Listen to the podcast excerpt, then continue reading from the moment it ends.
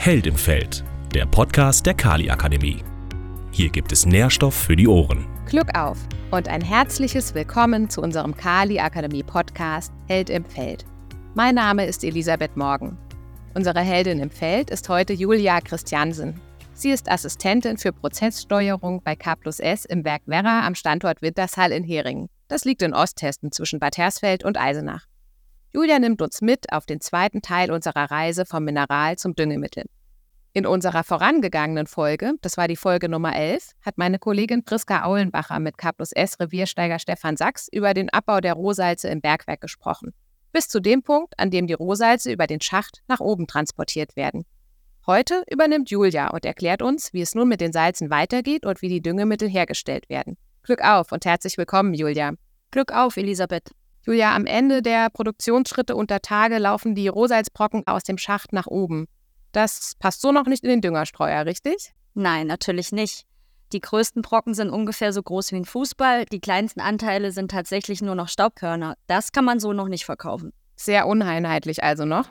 Ganz genau. Da sind verschiedene Minerale drin. Welche sind das denn? Im Wesentlichen ist das Halit, also Steinsalz, Kieserit, Kanalit und Sylvin.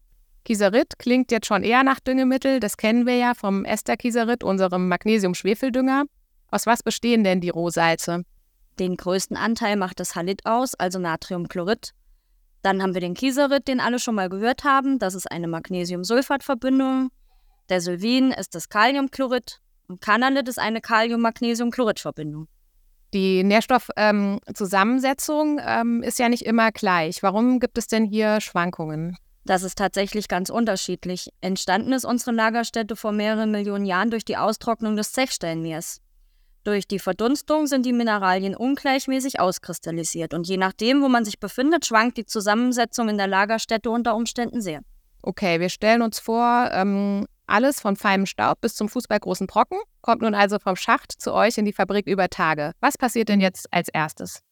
Die ganz großen Brocken, also die Fußbälle sozusagen, werden voraussortiert und der Rest wird gesiebt.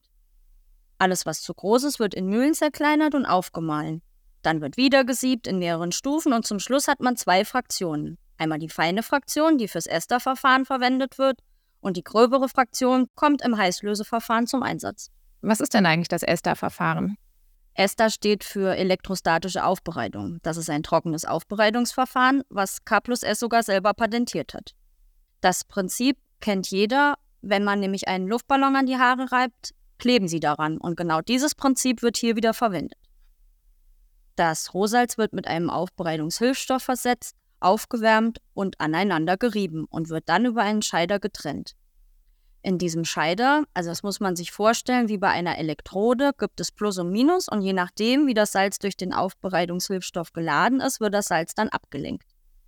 Im ersten Schritt wird getrennt nach Rückstand und Vorprodukt und im nächsten wird das Vorprodukt nochmal aufgeteilt in die Mineralfraktion. Also die Teilchen fallen von oben nach unten und werden dabei getrennt. Wie kann ich mir das vorstellen? Wie hoch ist denn so eine Anlage? Ja, so eine Anlage ist etwa zwei bis drei Meter hoch. Oben drüber gibt es einen Aufgabekettenförderer und dann einen Aufgabetrichter. Der Salzstrom fällt dann etwa daumendick durch den Scheide und wird dort abgelenkt nach positiv oder negativ. Und unten kommt nochmal eine Art umgekehrter Trichter und da kann man dann einstellen, wohin es geht. Okay, das Esterverfahren ist ja, wie du gesagt hast, eins der drei Verfahren, die angewendet werden. Wie werden denn die anderen Rohsalze verarbeitet? Wir haben einmal das gröbere Rohsalz aus der Rohsalzmühle und auch die Restfraktionen aus der Ester. Die werden im Heißlöseprozess weiterverarbeitet. Ähm, da kommt am Ende ein KCl-Produkt bei raus. Die Rückstände aus dem Heißlöseprozess wiederum gehen in die Flotation und werden da nochmal auf Kieserit ausflutiert. Und wie entscheidet sich, welches von den Verfahren zum Einsatz kommt? Ja, die Heißverlösung bringt Kaliumchloridprodukt äh, zum Vorschein und bei der Flotation kommt am Ende der Kieserit bei raus. Also je nachdem, welchen Wertstoff ich gewinnen will, äh, entscheide ich mich für das eine oder andere Verfahren. Wie funktioniert denn die Heißverlösung? Bei der Heißverlösung gibt es eine sogenannte Mutterlösung. Die wird im Kreis gefahren. Die ist im kalten Zustand gesättigt an Natriumchlorid und Kaliumchlorid und wird dann aufgewärmt. Da sich aber das Sättigungsvermögen für NaCl mit der Aufwärmung kaum verändert, geht also überwiegend Kaliumchlorid in die heiße Lösung, wenn dann das Rohsalz dazugegeben wird. Am Ende werden die übrig bleibenden Rückstände wieder abgetrennt und die heiß gesättigte Lösung wird wieder abgekühlt. Und dann kommt das Ganze wieder rückwärts zum Tragen. Das Kaliumchlorid, was in der heißen Lösung viel mehr gelöst wurde, fällt beim Abkühlen wieder aus und aber nur sehr wenig Natriumchlorid. Und so hat man es dann geschafft, das Kaliumchlorid vom Natriumchlorid zu trennen und ein hochprozentiges Produkt zu erhalten. Also funktioniert das allein durch die Temperaturunterschiede und durch die unterschiedlichen Löslichkeiten in dieser Flüssigkeit. So ist es. Mhm. Wir haben das erste Verfahren gehört, das Heißlöseverfahren hast du gerade äh, erklärt. Und jetzt interessiert mich noch die Flotation, das dritte Verfahren. Wie läuft das denn ab? Ja, wir hatten in der, im Heißlöseprozess von den Rückständen gehört, die da noch übrig geblieben sind. Und da ist der Kieserit-Anteil noch enthalten. Um den noch rauszuholen, packe ich die Rückstände in eine neue Lösung, gebe da noch mal einen Aufbereitungshilfstoff dazu und dann kommt alles zusammen in eine Flotationsmaschine. Das muss man sich ein bisschen vorstellen wie einen großen Topf, da ist ein Rührer drin. Der Rührer hat aber in der Mitte ein Loch und saugt damit Luft an und alles zusammen wird verrührt. Durch das Rühren und den Hilfsstoff wird der Kieserit hydrophobiert und es entsteht ein Schaum. Dieser Schaum wird von oben abgeschöpft. Der Rückstand sinkt nach unten ab und wird dort ausgetragen. Also habe ich über den Schaum, der bei der Flotation entsteht, den Kieserit abgeschöpft. Man kann sich das ungefähr so vorstellen, wie wenn man Orangensaft mit kohlensäurehaltigem Mineralwasser vermischt. Wenn der O-Saft Fruchtfleisch hat, schwimmt er nach oben auf, weil sich da eben die Luftbläschen dran, dran anhaften. Und dann kann man das Ganze mit dem Löffel abschöpfen. Okay, ja, so kann man sich ganz gut vorstellen. Äh, was passiert denn anschließend mit der nicht genutzten Salzlösung? Die Salzlösungen werden erstmal, soweit es geht, im Kreislauf gefahren. Alles, was übrig ist, wird in anderen Verfahren noch verwertet, um da die Wertstoffe noch zurückzugewinnen. Und der Rest, der dann immer noch übrig ist und nicht zu verwerten ist, der wird entsorgt. Kommen wir nochmal zurück zu unserer Reise der Mineralien. Ähm, am Beispiel eines konkreten Produktes. Patentkali hat am Ende der Produktion einen Nährstoffgehalt von 30% K2O, 10% MgO und 17,6% Schwefel. Wie schafft ihr es, die gleiche Spezifikation einzuhalten bei den ja doch schwankenden Rohstoffen? Das klappt, indem wir an ganz vielen verschiedenen Stellen im Prozess Proben nehmen und davon Analysen machen. So wird kontrolliert, was worin enthalten ist, um dann gegensteuern zu können. Das Patentkali, das Beispiel wollten wir uns ja nehmen, besteht aus unterschiedlichen Kombinenten, zum Beispiel Kaliumsulfat und Kieserit. Die Bestandteile werden vorher analysiert und werden dann dosiert vermischt. Durch die Analyse weiß ich, was worin enthalten ist und wie ich es vermischen muss, um dann am Ende auf die richtige Mischung fürs Endprodukt zu kommen. Wie geht es jetzt nach dem Aufbereitungsverfahren mit Patentkali weiter? Ist es dann schon fertig? Das ist so noch nicht fertig. Wenn ich es nur vermische, habe ich erstmal eine Art Brei. Diesen Brei gebe ich in eine Trommel und da bilden sich Agglomerate in unterschiedlichen Größen.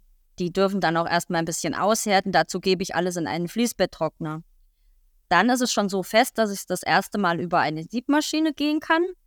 Da wird es dann abgesiebt, um eben die Kornverteilung zu haben, wie es für den Düngerstreuer am besten passt, damit es sich auch schön auf dem Feld verteilt.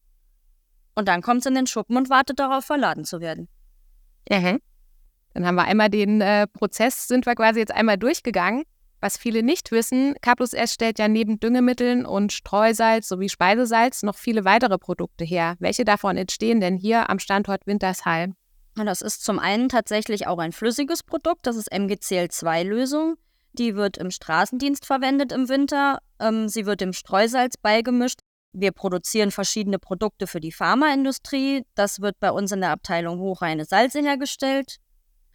Außerdem haben wir natürlich Produkte für die Industrie und auch Futtermittel. Wir hatten zum Anfang den Begriff Kieserit. Ähm, wir stellen einen kalzinierten Kieserit her. Das heißt dann Magnesiumsulfat wasserfrei. Insgesamt sind bei Capus S international über 11.000 Mitarbeiterinnen und Mitarbeiter beschäftigt. Der größte Teil davon in der Produktion. Wie viele sind es bei euch am Standort Wintershall in der Fabrik über Tage? Von den 11.000 Mitarbeitern weltweit arbeiten ungefähr 4.000 am Werk Werra. Das verteilt sich dann ja nochmal auf die drei Standorte Hattorf, Wintershall und Unterbreitsbach. Und dann nochmal auf Über- und Untertage und dann nochmal in Technik und Produktion, sodass am Ende für die Produktion in Wintershall über Tage in etwa 300 Leute arbeiten. Wir haben jetzt ja die gesamte Herstellung kennengelernt. Was genau ist denn dein Job als Assistentin Prozesssteuerung? Ich beschäftige mich vor allem immer wieder mit anderen Themen. Immer das, was gerade tagesaktuell gefragt ist. Zum Beispiel, ich habe mich ganz häufig beschäftigt mit Abwasserthemen. Immer wieder unterstütze ich auch bei der Erstellung von Betriebsplänen und im Moment steht das Thema Halten- und Rückstandsmanagement ganz oben auf der Tagesordnung. Mhm, das klingt auf jeden Fall sehr vielseitig. Ja, das ist sehr abwechslungsreich. Seit wann arbeitest du denn bei K plus S und wie war dein Werdegang? Ich habe in 2002 mit meiner Ausbildung angefangen zur Chemikantin. Die habe ich mit verkürzter Ausbildungszeit nach drei Jahren abgeschlossen. Habe dann zwei Jahre in der Produktion gearbeitet, in der ESTA, hier am Standort Wintersal. Danach habe ich zwei Jahre eine Technikerausbildung in Klausthal-Zellerfeld absolviert an der Fachschule für Wirtschaft und Technik. Und dann ging es zwei Jahre lang in alle möglichen Abteilungen hier am Standort, um den Standort kennenzulernen und bin dann als Assistentin für den Sulfat- und Kieseritbetrieb eingestellt worden. Dafür habe ich auch eine ganze Zeit gearbeitet und verschiedene Projekte mitbetreut. Das war alles sehr spannend. Und dann habe ich mich entschieden, Kinder zu bekommen, habe zweimal zwei Jahre Elternzeit gemacht und bin jetzt seit 2020 in der Abteilung Prozesssteuerung. Und wie gesagt, bearbeite ich Themen, die aktuell sind oder wo eben Unterstützung gebraucht wird. Was macht denn die Faszination deines Jobs aus oder was gefällt dir besonders gut? Und dass eben keine Routine einkehrt, das wäre mir auf Dauer zu langweilig. Das finde ich ganz toll, wenn es so abwechslungsreich ist und man lernt auch immer wieder Neues dazu und wird vor Herausforderungen gestellt. Das macht's spannend. Ja, sehr schön. Vielen Dank, Julia. Es war auch spannend, dir zuzuhören. Ähm, danke für das Gespräch und die Einblicke in die Düngemittelproduktion bei K plus S. Das habe ich gern gemacht. Vielen Dank. Wir nehmen also mit, die Rohsalze sind Naturprodukte mit ganz unterschiedlicher Nährstoffzusammensetzung. Über verschiedene aufwendige Prozesse können die unterschiedlichen Minerale getrennt und zu hochwertigen Düngemitteln mit den benötigten Nährstoffgehalten verarbeitet werden. Das war Held im Feld, der Podcast der Kali Akademie. Heute mit Julia Christiansen, Assistentin Prozesssteuerung bei K plus S im Berg Werra. Wenn ihr die vorangegangene Folge zur Rohstoffgewinnung im Bergwerk unter Tage verpasst habt, hört gern noch rein. Es ist die Folge Nummer 11. Für heute vielen Dank an alle Heldinnen und Helden fürs Zuhören. Wenn ihr auf dem Laufenden bleiben wollt, abonniert unseren Podcast, dann erfahrt ihr als erstes von neuen Folgen. Hinterlasst uns gern einen Kommentar zur Folge unter K plus S Agrar auf Facebook oder Instagram. Bis zum nächsten Mal. Danke fürs Zuhören. Heute gab es wieder jede Menge Nährstoff für die Ohren in unserem Kali Akademie Podcast. Wenn ihr mehr Wissen zur Pflanzenernährung sucht, schaut euch um auf unserer Webseite unter kali-akademie.de. Die Kali Akademie ist die Wissensplattform von K plus S zur Pflanzenernährung.